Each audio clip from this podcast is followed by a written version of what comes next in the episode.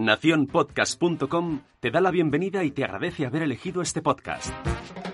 Hola, somos Sara e Itzel.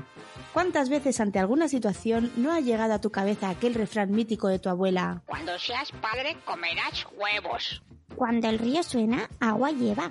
Dime con quién andas y te diré quién eres. Traemos de vuelta al pasado para fundirlo con el presente. Porque no todo antes era maravilloso, ni todo hoy es la luz al final del túnel. ¿Comparar? No. Buscaremos ese equilibrio. Desde el amor y con mucho humor. Porque seguro que en muchas ocasiones te has repetido alguna vez. Ya lo decía mi abuela.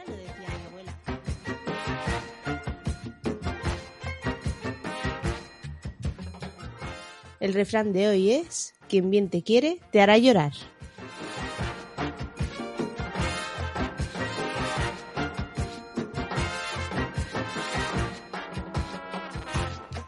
Hola amigos, estamos de vuelta una vez más en su podcast, ya lo decía mi abuela. Recuerden que nos pueden escuchar en las aplicaciones de Spotify, iTunes, eh, Spreaker, eh, Evox y eh, claro, por supuesto, en la web de Nación Podcast. Y bueno, pues han escuchado el, el título del refrán al, al, empezar el episodio.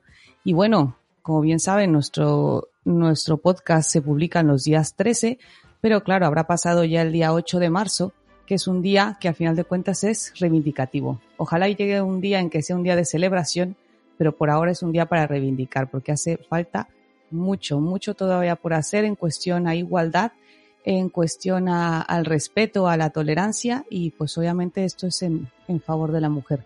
Y de ahí es que decidimos elegir este podcast, digo este podcast, este, este título para el, para el episodio de, del día de hoy que han escuchado es Quien bien te quiere te hará llorar. Y primero, saludo a mi amiga Sara. ¿Cómo estás, Cielo?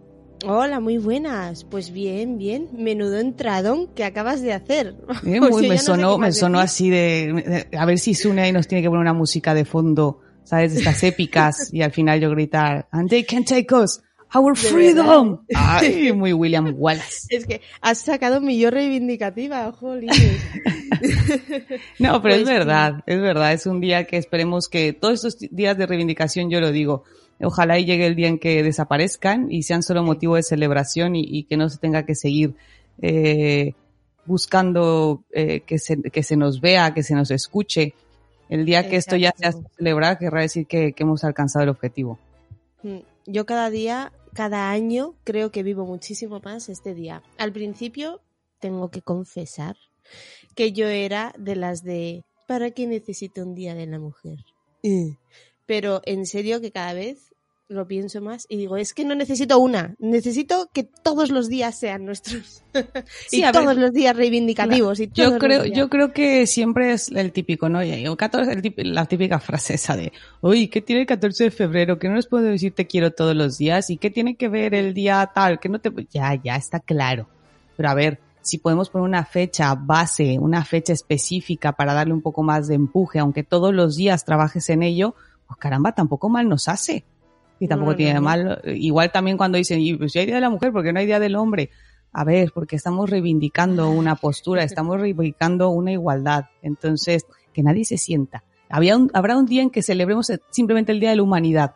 Y entonces querrá decir que estamos todos bien. Y eso es lo que se tiene que buscar. Acuérdense que el objetivo es que mejoremos todos. No el objetivo es, bueno, pues vamos a ponernos todos mal para que así estar contentos. No. O sea, el chiste es que cuando estemos todos bien, entonces tiraremos para adelante. Y de ahí, pues, este, este refrán. ¿Lo habías escuchado alguna vez? ¿Quién bien te quiere sí, te hará sí, llorar? Sí. A mí, de hecho, me lo han dicho alguna vez. sí, yo lo he escuchado también alguna vez, ¿eh? También me así lo han referido. dicho cuando me han hecho llorar.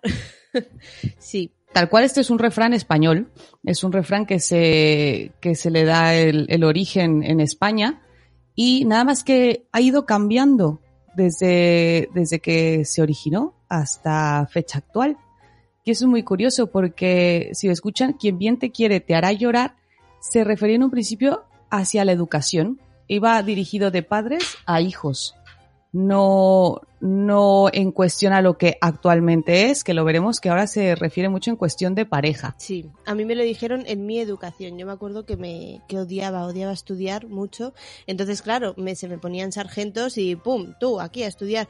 Y ahí llegaba un punto en el que, pero ¿por qué me torturas tanto todos los días? Y me sueltan, quien bien te quiere, te hará llorar. Y yo, uy. Es que justamente ese era el objetivo, o sea, lo que se referían, ah, se escucha, imagino, también el, el super refrán ese de la letra con sangre entra.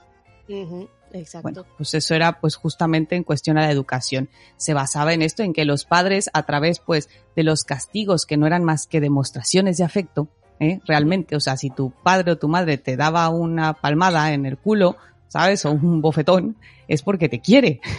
y entonces era como buscando corregir tus errores, buscando corregir eso, aquello que estás haciendo mal por ese amor de madre, ese amor de padre, pero pues a través de eh, algo que te iba a generar sufrimiento.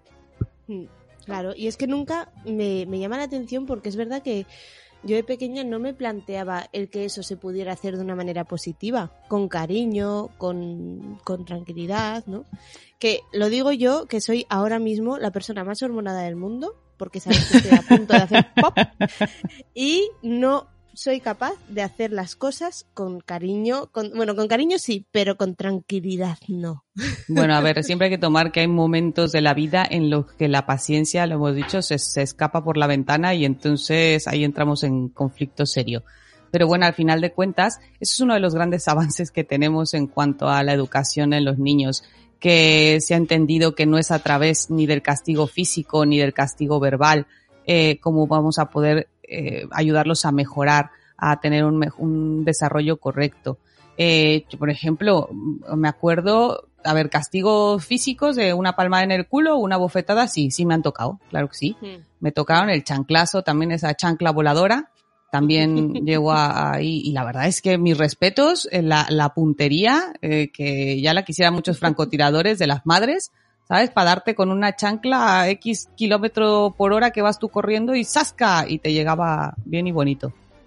Entonces, este, eso sí me tocaron. En el colegio sí no. En el colegio yo ya no fui de la época de, de que te pegaban en el colegio, porque ahí sí yo creo que si hubiera habido algún, algún ahí toquecillo de violencia o lo que fuera en el colegio, mis padres obviamente sí lo, lo hubieran, lo hubieran alegado en cualquier sitio. Pero, por ejemplo, sí que me cuentan mis padres los castigos que ellos tenían en el colegio y había castigos físicos, de dar con vara en las manos, de dar con a lo mejor algún anillo que tuviera un profesor y, y pegarte un coscorrón en la cabeza.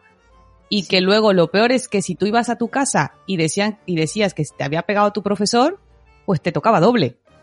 Algo habrás hecho, te respondían y te Claro. tocaba. Claro, porque esa figura de autoridad que también tenían los profesores era como si tu profesor te ha reñido, o sea, razón tendrá. Y aquí te toca otro tanto de lo mismo. Sí, efectivamente. Yo, vamos, podría darte un montón de, de, de- iba a decir ideas, pero suena muy feo, un montón de formas, podría decirte un montón de formas en las que sé que, que, que han pegado a personas que conozco y madre mía, menuda ciencia la que tiene todo eso. ¿eh? No, no, es que hay, hay algunos castigos, por ejemplo, yo recuerdo que me han contado, el típico es eh, ponerlos a la mitad del patio, así en pleno solano, o sea, solazo, y con las manos extendidas y cargando libros en cada mano, con los brazos extendidos y libros en cada mano. Es que era, es que era todo una, todo una tortura, la Santa Inquisición, ¿eh? ¿sabes? O sea, se quedaba, se quedaba pequeña con esas tonterías. Eh, luego, so- so- lo que fíjate que sí que no viví en el colegio no eran cuestión de castigos físicos, pero sí de avergonzarte en frente de los demás. Porque, Mucho. por ejemplo, te, el típico que te mandaban a la esquina con las orejas de burro, o yo tuve una profesora que te ponía aquí, bueno, en México sí se cinta masking tape, aquí me imagino que es cinta normal, con la que pones para marcar cuando vas a pintar una habitación para que no se te vaya la línea, De carpintero. pues puede era cinta de carpintero, no sé, y te la ponía en la boca para que no hablaras. Sí. Si estabas hablando, te tapaban la boca así, o te amarraban con tu mismo jersey del cole, te amarraban al, al a la silla para que no te movieras y eras de los que se la pasaban de, de un escritorio a otro jugando por el salón de clases. O sea, ese tipo de, de, de regaños en cuestión que lo que te generaba era vergüenza porque te exponían frente a otros, eso sí que los llegué a ver. Y eso, uff, Yo viví muchos. Yo viví lo de que, le- que lean tu examen en alto de lo ridículo que es. Ay, Eso qué horror, por favor. Tú imagínate Sí. para un niño esa sensación de que todo el mundo se está riendo de ti. ¿En qué, en qué cabeza cabía el pensar que eso te iba a corregir? O sea, que eso te iba a causar un beneficio. Es que yo creo que a la larga, al final, a lo mejor hasta te genera luego a lo mejor miedo a hablar en público o a equivocarte y te, y te da esa vena perfeccionista. Y es que no me puedo equivocar porque si no se van a burlar de mí. Sí, la verdad es que yo no sé cuál fue mi reacción. Bueno, claro, yo era mm, cuando me pasó aquello, me acuerdo que yo me reía, pero claro, ¿qué vas a hacer? Era, a ver, era de chiste mi examen, pero mm, Sí, sí, bueno, la verdad, la verdad sí era muy de chiste. pues te ríes. Pero claro, dices, ya, pero, pero ahí yo creo que te da, ¿eh? Te da mucho un poquito en el alma y aunque no lo quieras reconocer en ese momento, te queda, porque a mí me quedó perfectísimamente grabado en la memoria, para siempre. Claro. Entonces, Es que por eso te digo, el, el avergonzar yo creo que nunca va a ser una manera de, de educar a un niño. Eh, ¿Cuántas veces no lo vemos? Que todavía, a lo mejor todavía llegan a poner un telediario cuando van al típico partido de fútbol infantil y los padres los oyes gritar a los niños como si, yo qué sé, como si se les fuera a ir realmente el sueldo del año a la familia en ese partido de fútbol de domingo a las 10 de la mañana. ¿Sabes? De, venga, Sí. que no puedes, que eres tonto. Unos gritos que esto, esto no, no, es que de no- ninguna manera beneficia a los chiquillos. Pero bueno, eso pues, yo creo que sí que va cambiando. Yo creo que somos una generación muy consciente en que no es la manera. ¿Por qué? Porque lo hemos vivido. Yo creo, y de verdad, la gente que dice, oye, pues sí, ¿qué tienes? Y a mí también me daban en el culo y mira, tengo trabajo y me casé y, ¿sabes? Soy una buena persona y yo qué sé, y corro todas las mañanas. Que muy bien, que muy bien. Pero de verdad, que alguien me diga que ese momento en el que le estaban o que le dieron un golpe enfrente a lo mejor de la gente o que te riñeron enfrente de tus amigos y tus compañeros de clase, que, que alguien me diga que tiene un sentimiento positivo de ese momento, que cuando lo recuerda no le genera un, que si fueras, estuvieras presenta, o sea, presenciando ese momento, irías y abrazarías a ese, a ese niño que eras tú. O sea, irías y le darías un abrazo de, no te preocupes, no sé si te acuerdas la película esta de Bruce Willis cuando se encuentra con su yo pequeñito. Sí. No me acuerdo Sí, cómo se llama la película. Eh, Eh, el niño. ese eh, se llamaba El Niño. Es que no sé, a lo mejor en México ya ves que les cambiamos los títulos muy raros a las películas. O sea, nos, nos rayamos con, las- con los títulos de las películas. ¿Sabes? O sea, la de Siento un dálmatas. Siento un dálmatas es un ejemplo. Allá es La Noche de las Narices Frías. O sea, que imagínate cómo esa de Bruce Willis. O sea, bueno, en fin. Y, y Aquí el niño y el kid.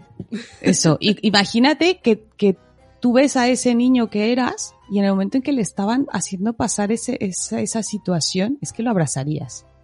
Sí. Y ahora que eres padre, te pones en ese lugar y dices tú, uff, yo algo que por ejemplo sí que intento, a ver, porque es verdad, perdemos los nervios, que tampoco vamos a decir ahora que todo es eh, calma siempre. O sea, no es así, pero yo creo que ya reaccionas más a eso y te das cuenta cuando, ostras, me he pasado. Yo creo que uff, se me ha ido un poquito de las manos y me he pasado.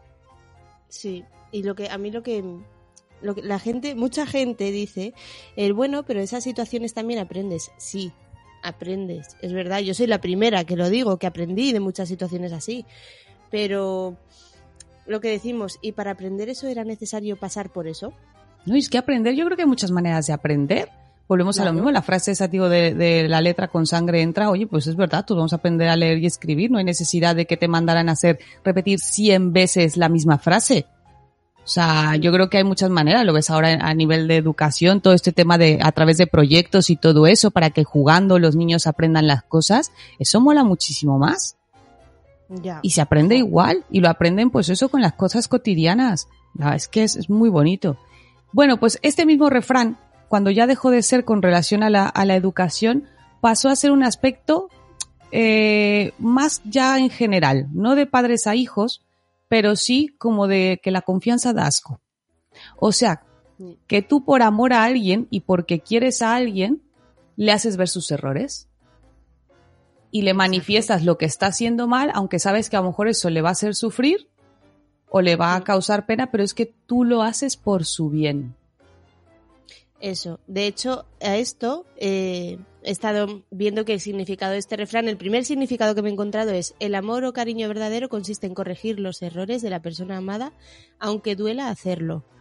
Y esto me recuerda mucho a algo que yo me formé y me crié en un ámbito religioso y me recuerda a algo que llaman corrección fraterna. No, No sé si te tengo ni idea de qué es. La corrección fraterna, eh, la verdad es que el planteamiento a mí me gusta mucho porque es el decir, cuando tú ves que alguien en público o en algún momento y tal no ha actuado de la mejor manera, luego tú vas en privado a hablar con esa persona y decirle, oye, mira, que esto que te he visto hacer, eh, mm, creo que igual no es lo correcto y tal, y hablar un poco de ese tema. Pero claro, a mí la- cuando me han hecho, porque me han hecho muchas correcciones fraternas, vamos, y me tendrían que hacer muchísimas más. O sea, fuera de la religión Eh, es lo que a lo mejor mucha gente llama eso de la intervención. Podría ser, yo Ah. creo que sí, pero la intervención es más cuando ves que una persona está llegando a un punto de no retorno, ¿no? De, oye, mira, que vemos que vas a... tirar vas al la lado borda oscuro. Tu vida. Exacto, y, y aquí hay que intervenir porque no puede ser. Pero la corrección fraterna es más en pequeñas cositas, ¿no? En plan de decir, oye, mira, es que este detalle que has tenido con esta persona igual ha estado un poco feo. Esta frase que le has dicho a esta persona igual tal. Pero claro, a mí nunca me han hecho sufrir al revés. Ha sido una de vamos a dialogar, vamos a ver mm, a- cómo podemos entender esto, ¿no? Yo creo que igual cuando se refieren al término en sufrir y cuando yo me refiero a de la confianza da asco y lo relaciono con este refrán, es más que nada como que también cuando, cuando se utiliza para decir que alguien, este, yo qué sé, lo, eh, te dice, o no sé, de tanta confianza, a lo mejor si tiene un mal día se desquita contigo. ¿Sabes? Y, y, Sí. y a lo mejor te aplica la típico, es que, ay, lo siento, me dice, me he desquitado contigo, pero es que como eres la persona en la que más confío y a la que más quiero, pues es que le cuento todo o, o vuelco todo mi, mi sentimiento en eso. Yo creo que lo tiraba yo por ahí y suele pasar en la relación de pareja, ¿eh? Y eso también es verdad. Que a lo mejor tienes un mal día y lo, y lo sacas toda tu, tu, tu, tu frustración y llegas a, a casa y a lo mejor lo sacas con tu, con tu pareja. Sí, vamos, es que eso pasa. Y cuando no tenías pareja, los sacabas con tus hermanos, te pegabas con ellos si hacía falta, y con tus padres y con todos. Siempre, sí. Pero, pero la verdad es que, uff, eso es complicado. Lo bueno es que esa misma confianza con la que haces ese daño también es la que te sirve para luego repararlo. ¿No? Claro, es que es eso. Si escuchan de fondo es mi marido que está hablando por teléfono y que tiene un bozarrón. Entonces, si se oye voz de fondo, disculpad, es mi marido el que está ahí hablando. borra el To, to, fondo. to, to, to, to, to. La confianza da asco, eso es lo que pasa. y que claro, mm, eh, no tengo un estudio de grabación, ¿verdad? O sea, grabo en la cocina, por lo tanto, pues aquí pasa todo Dios. O sea, eso no vamos a poder evitar. Eh, Porque siempre estás en la cocina. Menos mal, menos mal que no grabo en el baño. Porque donde fuera así, entonces ya los ruidos, yo no sé, esto ya sería muy personal. Así que, bueno, entonces, sí, o sea, a ver, te desquitas, igual también te pasa. Mira, me pasó justo hoy por la mañana. Hoy por la mañana, eh, cuando me he levantado, me di cuenta que me dejé fuera la crema de verduras que había preparado anoche. O sea, me la dejé fuera de la nevera. Y yo así de... Qué dolor. Dios, claro, o sea, el tiempo, el, eso, la comida que sepa, y yo así de, por favor, y ya el día se me descompuso. O sea, es que se me descompuso. Entonces ya todo lo veía malo. Mi pobre, uno de mis hijos tiene un yogur, vamos, y yo estaba de, "Ah", y no sé qué tal, y yo, "Ah", y cada vez iba más, a más, a más. Íbamos camino al cole con mi hijo, con mi hijo mayor, y este me dice, mamá, hoy estás teniendo un mal día, ¿verdad? Y yo, "Sí, no tienes una idea, hijo mío. Y yo así, digo, lo siento, y mira, Fíjate que una cosa que yo aprendí mucho a hacer mamá es a pedir perdón a mis hijos, a reconocer cuando estoy, estoy fuera de sí. Le digo, mira hijo, sí. Eh, porque no puedo evitar reaccionar como ser humano, no lo puedo evitar. O sea, no puedo evitar enfadarme. Es que sería de madre de Calcuta y no me llega. Eh, pero sí les puedo pedir perdón. Entonces le dijo, sí, hijo, la verdad lo siento. Mamá se ha enfadado, mamá ha perdido los nervios y, y a lo mejor se ha desquitado con quien no tenía que. Y Ah. pues eso, cuando lo, lo quieres aplicar al de hombre, es que si lo hago es porque te quiero. ¿Mm? Ya. Entonces igual ahí no mola. O esa gente que va con la bandera de honestidad, que también, a ver, yo creo que ahí es un tema muy delicadillo, porque yo sé que hay gente que le gusta muy de, es que yo no tengo pelos en la lengua, y dices tú, no, lo que deberías de tener, hijo, es un zapato en la boca, ¿sabes? O sea, y, y bien metido, En una chancla. Sí, sí, sí, algo, algo, o sea, no, no, es que déjate los pelos, los pelos son lo de menos, llevas todo ahí, todo el, el felpudo encima. Eh, porque, porque no puedes ir tampoco por la vida diciendo todo lo que piensas a todo el mundo, aún creyendo según tú, pero es que también tienes que ver a lo mejor en el momento de que está alguien, por ejemplo, tú lo has dicho, estás hormonada. Yo ahora imagínate que te suelta alguna barbaridad. Pues tendré yo que ponerme a pensar que ahora no es el momento de decírtelo, ¿sabes? O sea, también hay que, esa sinceridad, hay que cortarse un poquito. Sí, sí, sí. Es verdad, estaba recordando un montón de situaciones en las que ha sido como... mm, me ha pasado mucho, ¿no? Pero yo pienso a veces que el responder a situaciones así, ¿no? En los que, por ejemplo, tú me dices algo a mí que, que, no, que, no, que no es correcto, que no está bien decírmelo de esa manera. Y si yo me enfado, es una manera de, en lugar de pedirme perdón, de justificar tu actitud. Y decir, es que quien bien te quiere te hará llorar. Claro, siempre buscamos. Y, y a ver, y es que es lo más común es que quienes hacen eso antes, yo creo que se escudaban mucho en esa frase los padres, ¿sabes? Los Sí. que ahora a lo mejor son abuelos, porque te digo, nosotros yo creo que tenemos más metido en la cabeza la gran mayoría que, oye, si nos equivocamos no tiene nada de malo en pedirle perdón a tus hijos cuando lo has cagado, que no tiene nada de malo, no te resta autoridad el pedir perdón, al contrario, le enseñas a ellos que se pueden equivocar y que tienen que, que resolver, eh, que- que subsanar esos, esos errores y que no pasa nada. Pero que yo creo que nuestros padres, con ese sentido, lo hablamos en nuestro primer episodio de cuando seas padre comerás huevos, esa sensación de es que lo hago y ya está. O sea, y aquí na- no rechista mm, nadie. Porque Y no tengo por qué pedirte perdón. Mm. Claro, exacto. Entonces, si lo he hecho, hijo, y, y has llorado, pues mira, es porque te quiero. Y entonces, igual te quedas de, jope, pues si me quiere, ¿qué le voy a decir a este buen hombre? Claro. ¿Cómo le voy a guardar rencor a este pobre hombre? Sí, qué, qué majo, qué majo. Me ha mandado a mi habitación durante toda una semana ahí, que no puedo salir a ver a mis amigos. Pero qué majo. Dame más con el cinturón. Venga, más fuerte. Pégame. Ah, Pero no me... Esa frase es una tontería y se juega mucho con esa en, en México. Cuando haces el pégame pero no me dejes, que tiene una todo el tinte machista y de violencia que no te imaginas, ¿eh? Madre mía. Pero sí, es así, es la tontería esa de pégame pero no me no, dejes. y la frase del No te la imaginas. maté porque era mía. A mí esa frase me parece, me mata cada vez que la Ay, no la he escuchado. No. La maté porque era mía. Vamos, típica frase de, de, claro, obviamente de... He escuchado la de mátame camión, pero mátame porque... No, no, no, la típica frase de, de, de psicópata que ha matado a su pareja y, y- y rollo de la maté porque era mía. Y yo digo, es que cuánta gente... Eso me suena a, a título de película de, de- del sábado a las 3 de la tarde, reina. Esas pelis son de esas. digo, ¿eh? Que el típico trío, eh, ahí el marido que le pone el cuerno a la mujer, la mujer se desquicia, mata a otro, el no sé qué, es la venganza. Vale. Es- esas son las películas de esas horas. Esas y los, tiburo- y los tiburones que caen del cielo. Qué idea de Nada más que agregar, señoría.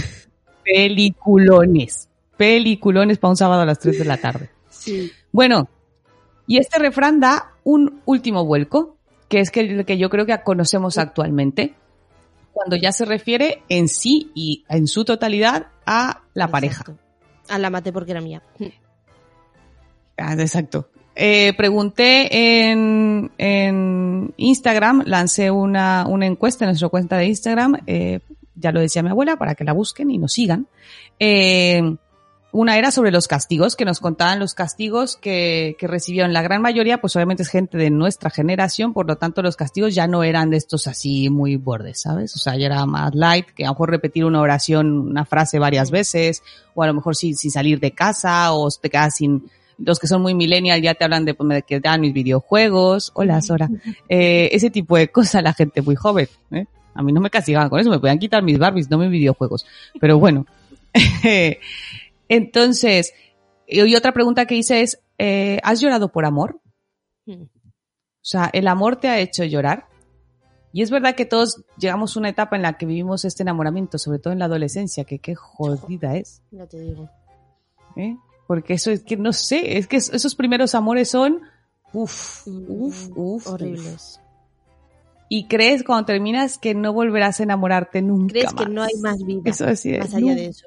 No, no, no, no, no es un dramón. Bueno, pero es que en esa etapa todo es un dramón. Yo me acuerdo que yo iba con mi mamá y le decía, mamá, ¿me dejas ir a tal fiesta? No, yo, mamá, pero es que va a ser, te lo juro, te lo juro, te lo juro, te lo juro, la mejor fiesta del mundo. Es que va a ir todo el mundo. Y mamá decía, todo el mundo no, hija, porque no caben, no jodas. Muy inteligente.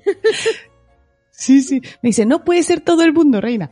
Pero igual, y entonces con los amores lo mismo. Dice, es que es el amor de mi vida. O sea, es que lo amo. Mm, Y escuchar canciones melancólicas y encerrarte en tu habitación a, a escribir en tu diario ahí de 14 de marzo del 1992. Mientras estoy viendo Beverly Hills 90210. Yo qué sé, cosas así. sí. ¿sabes? O sea, y dramaticón. Y luego obviamente te das cuenta que no, que no todo es para siempre, que esto no es así, pero de todas maneras puedes seguir sufriendo por amor. Claro, claro que se puede y se hace.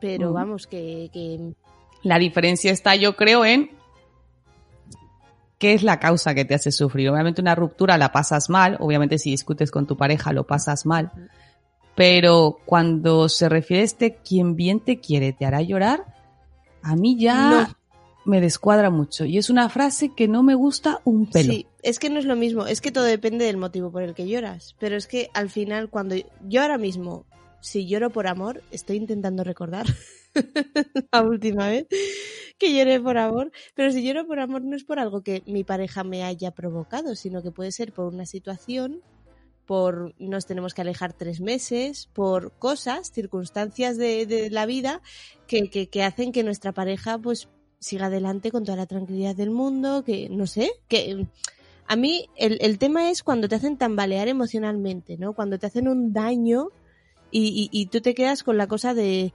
de, de, de- esa, tienes esa dependencia emocional tan grande de esa otra persona. Ahí es donde creo que acaba siendo un poco pernicioso, ¿no? Claro, yo encontré, por ejemplo, algo que me pareció muy interesante en cuestión a lo que esta frase sería lo negativo, el por qué alguien te hace llorar y que justifica y que muchas veces aún hay gente que lo justifica así. Por ejemplo, el mito de los celos, Sí, ¿sabes? Según esto, los celos es como si fuera una demostración de amor. Es que si se pone celoso o celosa de ti es porque le importas, es porque te Mm. quiere. ¿Sabes? Por eso te acosa, por eso te ve por una ventana, por eso te revisa el móvil, por eso te va siguiendo por cada esquina, por eso... ¡Ah! pues entonces no quiero nada a mi Sí. marido, desde luego. Si es así, No, a ver, todo mundo hemos sentido celos. Yo creo que todo mundo, en, ya sea en pareja o en, yo qué sé, en relación de hermanos, de, de amistades, de decir, ay, uy, claro, uy, pero una cosa hay otro en tu lugar, una cosilla así. Mm. Pero yo creo que cuando estos tú los consideras que son eh, demostración de amor, no. Son demostración de una inseguridad porque crees que algo se te Mm. puede ir. Porque crees que alguien puede llegar y arrebatártelo. Primero error es que no es tuyo. Empezando desde ahí. Que ese sentido de posesión te lo tendrías que quitar de la cabeza. Claro, porque si no acabas en un la maté porque era mía. Exacto. Tú deja de sacar eso, que es muy dramático.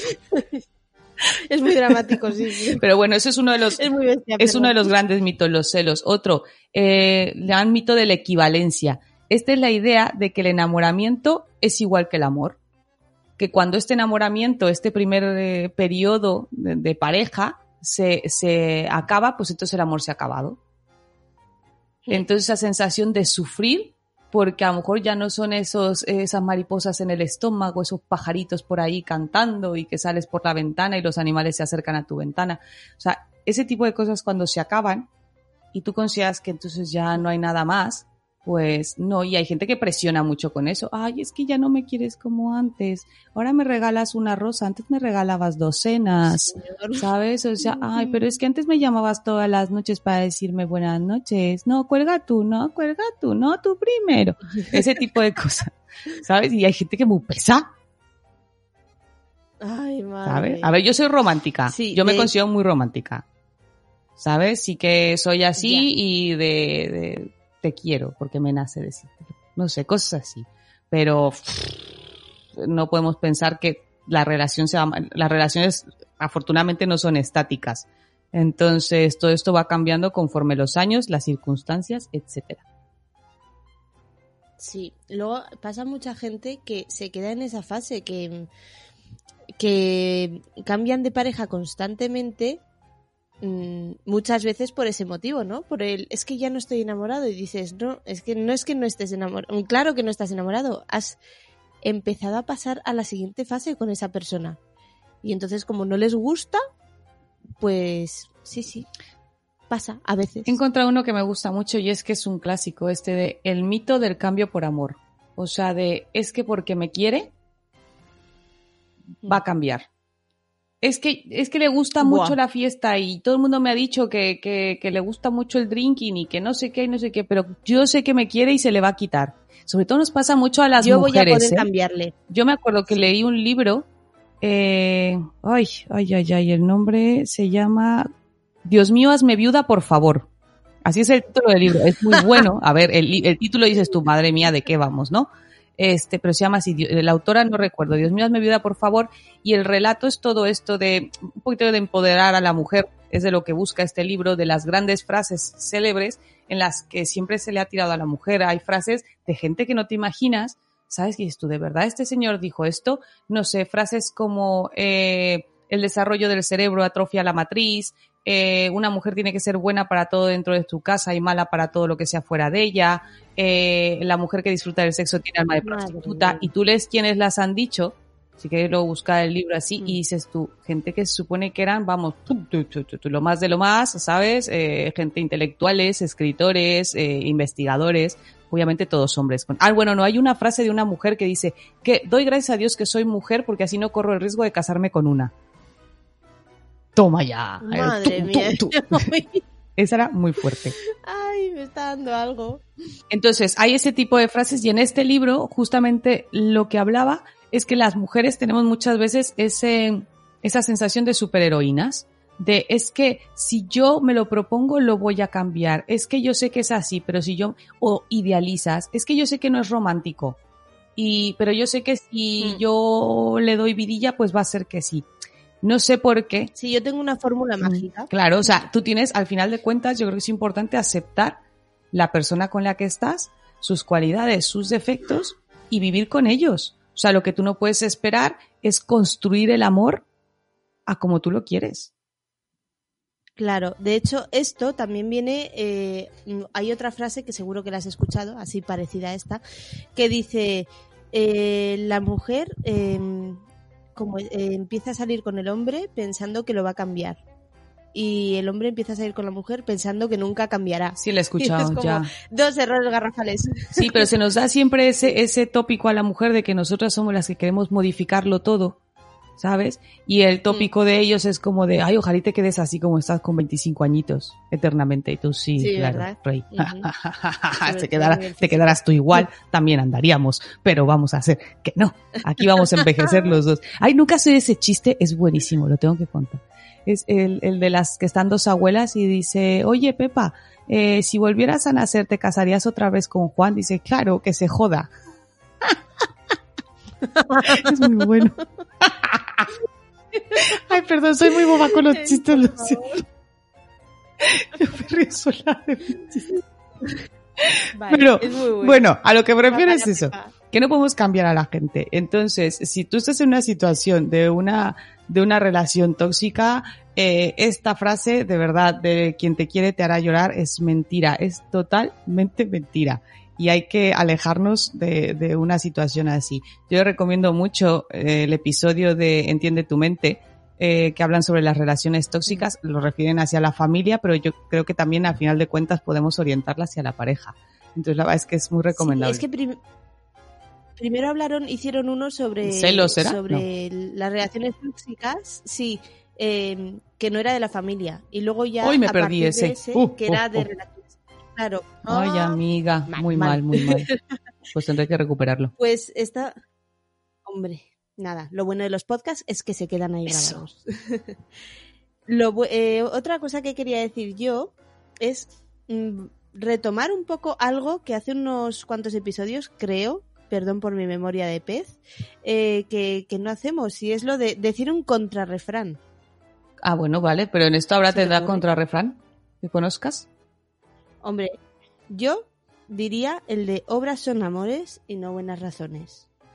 ¿Por qué? Porque muchas veces la gente mm, actúa como le da la gana eh, y después te pone la excusa de eso, pues que quien te quiere te hará sufrir. Pues no, lo siento mucho, ¿no? No hace falta que me expliques, que no me des buenas razones de por qué haces eso. Lo que hace falta es que actúes con obras, que hagas las cosas, que me muestres tu cariño, tu amor a través de tus obras. No sé cómo sí, lo ves. me gusta. Y te digo que es Yo creo que es algo que tenemos que aprender, sobre todo em, hacia nuestros hijos. Yo creo que hay unas frases que tenemos, eh, tenemos muy, muy metidas y, y lamentablemente mucha gente, mira, escuchando la, la charla que tuvo en la que participa Mónica de Madresfera, de Madresfera, Mónica de la Fuente, y este también estaba eh, Joaquín de Papás Blogueros, participaron en una, en una charla eh, para, la, para CaixaBank, que era vivir y educar en la igualdad. Encontré frases maravillosas, pero una de las cosas que mencionaban ellos también es que eh, nos parece muy cómodo quedarnos en lo de siempre, quedarnos en esas frases, quedarnos en ese, ay, pero bueno, a ver, si es una broma, tampoco hay que tomárselo a mal. Uy, cómo se ofenden ya por cualquier cosa que se dice. Ay, no, pues es que estás con su feminismo, ¿sabes? O sea, es muy cómodo quedar así y no cuestionarte. Es mucho más fácil. La vida sería mucho más fácil si no lo cuestionáramos, pero tampoco avanzaríamos. Entonces, hacia nuestros hijos, es muy importante cómo los educamos en esta igualdad y justo en este sentimiento de quien te quiere no te va a hacer sufrir. Por ejemplo, no sé si has escuchado alguna vez eh, la frase que le dice a los niños de, ay, los que se pelean se casan o los que se pelean se quieren, ¿no? O de, es que ese niño Ah, te sí, molesta porque que- le gustas. O sea, ese niño te tira de las trenzas y las coletas porque le encantas y no sabe cómo expresarlo. ¿Qué me estás Sí. contando? Lo de, lo de, lo de los que de pequeños se pelean, de mayores se Ah, desean. pues eso, ¿sabes? O, ay, no, es que lo que quiere es ponerte celoso porque la verdad es que le gustas mucho, entonces por eso va a ir de picaflor, ¿sabes? Porque a la que quiere realmente es a ti. Esa sería de charla de café de amigas, de no amiga, o sea, no, no te preocupes, o sea, o sea, cero que ver, o sea, sí, o sea, te está poniendo el cuerno como con 10, o sea, con 10, pero, pero, o sea, pero te quiere, güey. O sea, se va a casar contigo. Ay, me encanta. Acabas de hablar tan mexicana. Pero mexicana fresa. Es mexicana, ese es el mexicano fresa. sí. Así. De, o sea, es que tranquila amiga, o sea, porque es que te quiere, o sea, de verdad te juro que te quiere. Pero es eso. O eh, otra, otra de las cosas que también hablaron en, en esta charla que me encantó, eh, la visión que tenemos ya arraigada de la imagen de un niño y una niña, que si tú le preguntas, y es que ese ejercicio lo tengo que hacer ahora que vea a mi hijo, eh, tengo que hacer ese ejercicio de qué piensa él de una niña, Mm. ¿sabes? Y qué piensa él de los chicos, por ejemplo, porque mencionaban que cuando les preguntaban a las niñas, a los chicos, que qué pensaban de las niñas, ellos decían, es que las niñas pues sí son muy listas, pero no saben jugar. Refiriéndose a que no saben jugar al fútbol, no saben jugar a las aventuras, a escalar, a subir, ¿sabes? Y luego cuando le preguntaban a las niñas, oye, ¿y qué piensas de los chicos? Las niñas lo primero que referían es que son malos y que me pegan o me tratan mal. Me pareció si empezamos con esto. en la cabeza cuando lo escuché y digo, entonces ya de antemano, o sea, ya le estás poniendo, y aquí mal para los chiquillos también, o sea, para el, para el niño, porque ya lo estás etiquetando como malo. Ya le estás poniendo la etiqueta de que te va a agredir o que se burla de ti o que, ¿sabes? Y que tú ya te pones en el, ya desde, desde el minuto cero ya te has puesto tú en un, en un escalón de, de debilidad, de inferioridad, y a él de agresor. Mm, Sí. ¿Verdad? Es que ya empiezas con ese papel desde el principio. Y es que eso me llamó mucho la atención cuando lo comentaban y quiero realmente hacer el experimento. O sea, quiero preguntar cuál es el concepto. Yo con mi hijo trabajo mucho porque es verdad. Eh, una cosa es lo que tú aquí educas en casa y luego, obviamente, el ambiente. O sea, lo que se va a ir generando, lo que se va a ir generando alrededor. Este, porque tú tratas de educar en la igualdad en tu casa, en que tus hijos aprendan que hombres y mujeres son iguales, que todos tienen derechos, que todos tienen sus obligaciones, que aquí no se trata de quién es más o quién es menos, sino que me permitan decidir. O sea, las mujeres no pedimos que nos den, eh, que nos pongan por encima del hombre. La mujer pedimos que me dejes a mí decidir si puedo. Es, por ejemplo, yo uso un ejemplo muy, muy, me parece muy práctico. Eh, si hay un costal de cemento, un saco de cemento, ¿sabes? Y que tú determines que yo porque soy mujer no lo puedo levantar, ¿sabes? Porque digas tú, es que tú no puedes decirme no. A ver, yo no, pero pregúntale a la chica esta que es, es eh, olímpica de levantamiento de pesas, ¿sabes? A ver si no te lo levanta con un dedo, no te fastidia. Yo no, pero déjame decidirlo si puedo o no puedo. ¿Sabes? Oye, yo quiero estudiar tal cosa, ¿no? Pero es que esa es carrera de hombres. Oye, oye, déjame decidirlo a mí.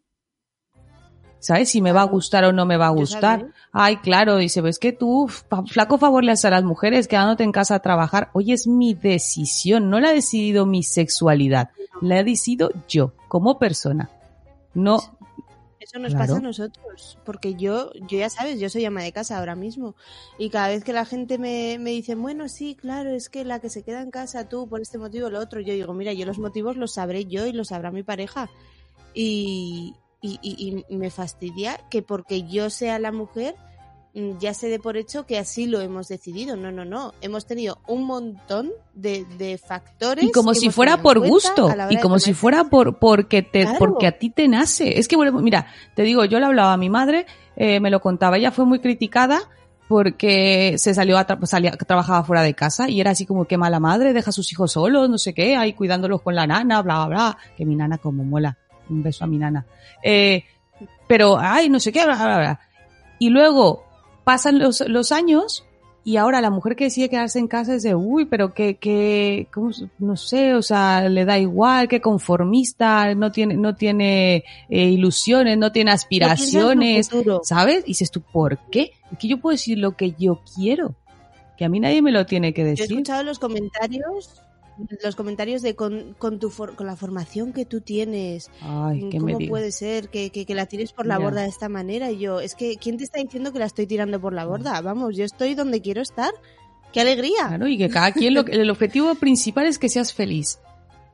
Que no fastidies a otros. Yo creo que es eso. Eh, el- al final de cuentas, tus derechos terminan donde empiezan los de los otros. Entonces, igual, y con tu felicidad lo mismo. También tu felicidad termina hasta que no vayas a fastidiar la del otro. No se trata de ser feliz a costa de lo que sea y, y jorobando al prójimo. Pero sí que puedes ser tú feliz Mm. y ya está. Y la gente no tiene que meterse. Pero sí, sobre todo, es el, el potenciar eso en nuestros hijos. Eh, porque luego te digo, en casa tratarás de hacerlo de una forma, pero cuando salen, ven otras cosas. Cuando salen, están los pasillos rosas, los pasillos azules. Están los niños jugando al fútbol, las niñas jugando a las muñecas o lo que sea. Eh, los juguetes para niños, los juguetes para niñas. O sea, ya cuando salen cambia totalmente. Entonces, te enfrentas a eso y de esa charla que, que comentaba antes también saqué algo muy positivo que me gustó mucho, que lo dijo eh, Amparo Tomé, la socióloga, eh, que al final de cuentas lo que tú tienes que darle son opciones. Y también lo comentaba Achu Aman, que, que es eh, diseñadora, me, parece ser. Eh, lo importante que tenemos que ahora es con los hijos, a pesar de todo lo que hay externo, es darles criterio, que aprendan a tener criterio. O sea, de que cuando escuchen algo, que cuando vean algo, sean capaces de decir, "Mm, sí, no, me siento cómodo, no. Oye, ¿te sientes cómodo llevando una camisa rosa siendo chico? Estás cómodo. Y tiras para adelante. Oye, que mi hija se quiere disfrazar de pirata y alguien le dice que no, que porque es disfraz de chicos. Oye, pues tú te quieres disfrazar de pirata, nena. O venga, va. Pues te- y acompañar a todo eso, porque agua no faltará. ¿Y por qué pasa? Porque es lo que te hablo del factor externo, que a lo mejor llegue llorando del cole porque alguien le dijo que va de rosa y va de chica.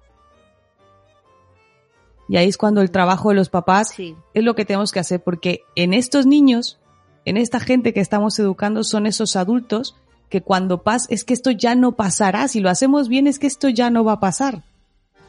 Esa es la gran oportunidad que tenemos. Y entonces desaparecerá un 8 de marzo. Exacto, ese es el camino para que desaparezca el 8 de marzo. Ahora que has estado contando esto, me he acordado de una historia que tuve con un sobrino que no sé si te la conté, que mm, tenía, pues estaba en casa de sus primas y tenía ahí pues un montón de juguetes, una casita de muñecas, ¿no? Y me acuerdo que yo les dije, oye, pues a mi hijo y a él, pues si queréis jugar aquí, y estaba la casita, ¿no queréis jugar con esto? Y entonces el, el niño respondió, no, es que eso es de chicas. Y yo le dije, ¿y por qué es de chicas? Le dije, también pueden jugar los chicos con ellos. Si tú quieres jugar, juega. Me dijo, ¿ah, sí? Como de sorpresa, ¿de qué me jugar, todo dices? emocionado. ¿En serio? Y era como, pero claro, es que esto es porque te lo han dicho, esto es porque no te han dejado. Y es que se puso a jugar porque le apetecía un Claro. montón. Y ya lo estaba viendo como algo negativo porque era de chicas. Es que no tenía sentido. Y es que volvemos a ver, porque luego siempre está esta gente que te debate todo eso y te dice, "Ah, entonces qué, ahora tú le tengo que comprar a mi hijo casitas y muñecas. No. No, por favor. A ver, no se trata de esto, se trata de que le permitas decidir. Que si tu hijo te pide que quiere jugar con una muñeca, no te lleves las manos a la cabeza y digas que he hecho mal, Dios, No. trágame tierra. De hecho- no. O sea, si no te lo pide y a tu niño le encanta jugar al fútbol y a tu niño le encanta disfrazarse de Superman, oye, pues que se disfrace de Superman y juegue al fútbol. Pero que si en algún momento quiere jugar con una muñeca, ¿sabes? No sea así como el drama familiar y ya estemos pensando en quitar al niño del testamento. Claro, de hecho yo tengo un hijo y una hija y cada uno responde bastante al mítico rol de niño, mítico rol de niña, pero están respondiendo porque ellos están queriendo ser así. O sea, yo a mi hija no Mm. le había comprado una muñeca a la pobre porque como tenía los juguetes del hermano, pues no pensé yo en... Ah, Una cosa, eso, eso no es problema. Las familias numerosas tenemos que economizar y que se repitan juguetes, no Eso. importa. Ahí es cuando esto prima, ¿eh? Y Aquí entonces- eh, el bolsillo hay que cuidarlo. Entonces yo me acuerdo que le regalaron por su cumpleaños eh, una muñeca y no se ha despegado de ese trozo de plástico desde entonces. y yo Ay, digo, pobrecita mira. mía, es que la tenía, Uy, quería su muñeca. claro. Pero eso es lo guay, que dices, bueno, pues se le ha ofrecido la opción. La que estaba, la que igual no estaba haciendo también era yo, que no se la ofrecía, que no se me había ocurrido. No era, no era porque no quisiera, Bueno, sino pues porque igual no tampoco había coincidido, porque igual si lo hubiera visto en alguna tienda, a lo mejor se hubiera lanzado por ella. A lo mejor no había coincidido Claro. la muñeca ideal. Simplemente era eso. Puede ser, lo que sea, pero... Y luego lo del rollo de vestir de rosa y vestir de azul. Yo digo, oye, mira, nadie está obligado a poner ningún color a nadie y ni nadie está obligado a dejar de poner ningún color. Que eso a mí también me fastidia. Yo a mi hija le, No, no. le pongo mucho rosa. Y le pongo mucho rosa sobre todo porque su ropa es prestada. ¿Ves? entonces- Economizar familias numerosas es lo que tiene. Tenemos trueques entre familias y entonces pues la mayoría pues son cosas rosas. Pues sinceramente me da igual. A mi hijo le pongo rosa, alguna que otra vez también. A mi hija le pongo azul, alguna que otra vez también. Pero al final es un poco eh, aquello con lo que cuento es lo que utilizo. Y yo he visto a todos de rosa cuando se me destiñe una camisa roja en la ropa blanca Uy. y ya estáis tan contentos. ¡Hala! Que vaya todos de rosa. ese es que aquí no rosa se que tira nada. que aquí no se tira nada, ni la ropa de este ya te digo. Me cacho en la mar. Exacto. No, bueno, a ver. Yo creo que hacemos una buena reivindicación, aunque es tardía, volvemos a decirlo. Pero, como lo hemos dicho también, todos los días son buenos. Entonces, pues bueno, nos toca a nosotros el día 13 hablar de esto. Eh, y antes de irnos, porque yo creo que va siendo hora Sí. de partir, eh, agradecerles enormemente, enormemente sus votos, su cariño, sus mensajes. Eh, que gracias, gracias a todos ustedes, pues eso, que nos colamos en la final de los premios Madresfera eh, al mejor podcast y es, vamos, una alegría que no nos cabe en el cuerpo. No, No cabe, nos cabe. no cabe. Yo de verdad que, mm, bueno, el procedimiento, claro, el- en el podcast anterior todavía no sabíamos, mm, bueno, no estábamos nominadas todavía. Y ahora de repente estamos en la final directamente. Y es que eh, ha sido un- mm, maravilloso porque quien nos haya votado sabe que con su voto puede dejar un comentario sobre que le gusta, mm, pues algo que nos llega luego a nosotras. Y ha sido, de verdad, echarme a llorar. Estoy hormonada, no sé. Si no estuviera hormonada, yo creo que habría llorado también. No, igual, yo no estoy bonitos. hormonada. Vale. Yo no estoy hormonada, yo estoy subhormonada y también, la verdad es que los mensajes son muy, muy, muy bonitos. cosas más y, bonitas y se agradece. Sí, y es que... de- Muchísimas gracias. Y esto siempre es un subidón, es un, es un empujón para, para seguir haciéndolo mejor, para, para buscar temas que os interesen y nada, para divertirnos y pasar un ratito agradable con nosotras. Ese es el objetivo que, que tenemos Sara y yo. Efectivamente. Entonces ya como punto final a esto, a mí me gustaría decir el refrán actualizado, que digo yo, el refrán cambiado, que mm, yo diría, quien bien te quiere, te hará feliz. Y ustedes nos, habéis, nos han hecho muy, muy, muy Nos felices queréis mucho. Con llevarnos a la final. Muchísimas gracias. Y ahí estaremos el 23 de marzo y ya les contaremos a ver qué tal después de que encerremos en el baño a uno de los finalistas y después de que eh, robemos el billete de avión del otro y no pueda asistir a la gala. Y entonces, por eh, únicas presentes ahí, nosotros nos llevemos eh, la, la estatuilla. No, no es cierto. Eh, estamos nominadas, bueno, estamos nominadas, estamos de finalistas con dos podcasts también maravillosos y este, que es Mundo Suzuki, si me corrige si, si Sí. lo digo mal, sí. Y el otro es, eh, ¿Aprendiendo Montessori? Aprendiendo Montessori, sí, Mm. exacto. Entonces, Estamos pues entre nada. gente muy pro, estamos entre... en- Uy, calla, calla, calla. Vamos, yo lo estaba escuchando Nivelazo, y digo, nivelazo. madre. Sí. Nivelazo, sí, lo, aco- lo acojona uno, la verdad. si lo ponen un poquito así en su sitio, dices tú, ay, ¿a dónde me he metido? la verdad es que sí. Pero bueno, ya estamos ahí y vamos a tirar para adelante. Y un beso también a todos nuestros compañeros que estaban nominados, que también son excelentes podcasts. Aprovechar, cuando salen estas listas, es que lo que, lo que se aprovecha es a descubrir, a descubrir eh, cuentas, descubrir blogs, descubrir podcasts que no sabías que estaban por ahí, y es increíble. Y el Sí. amor que se respira en todo este ambiente madresférico es muy bonito. Sí. Pues nada, con tanto amor nos vamos, ¿no? Muy bien, me parece. Hasta ¿Sí? el mes que viene. Adiós.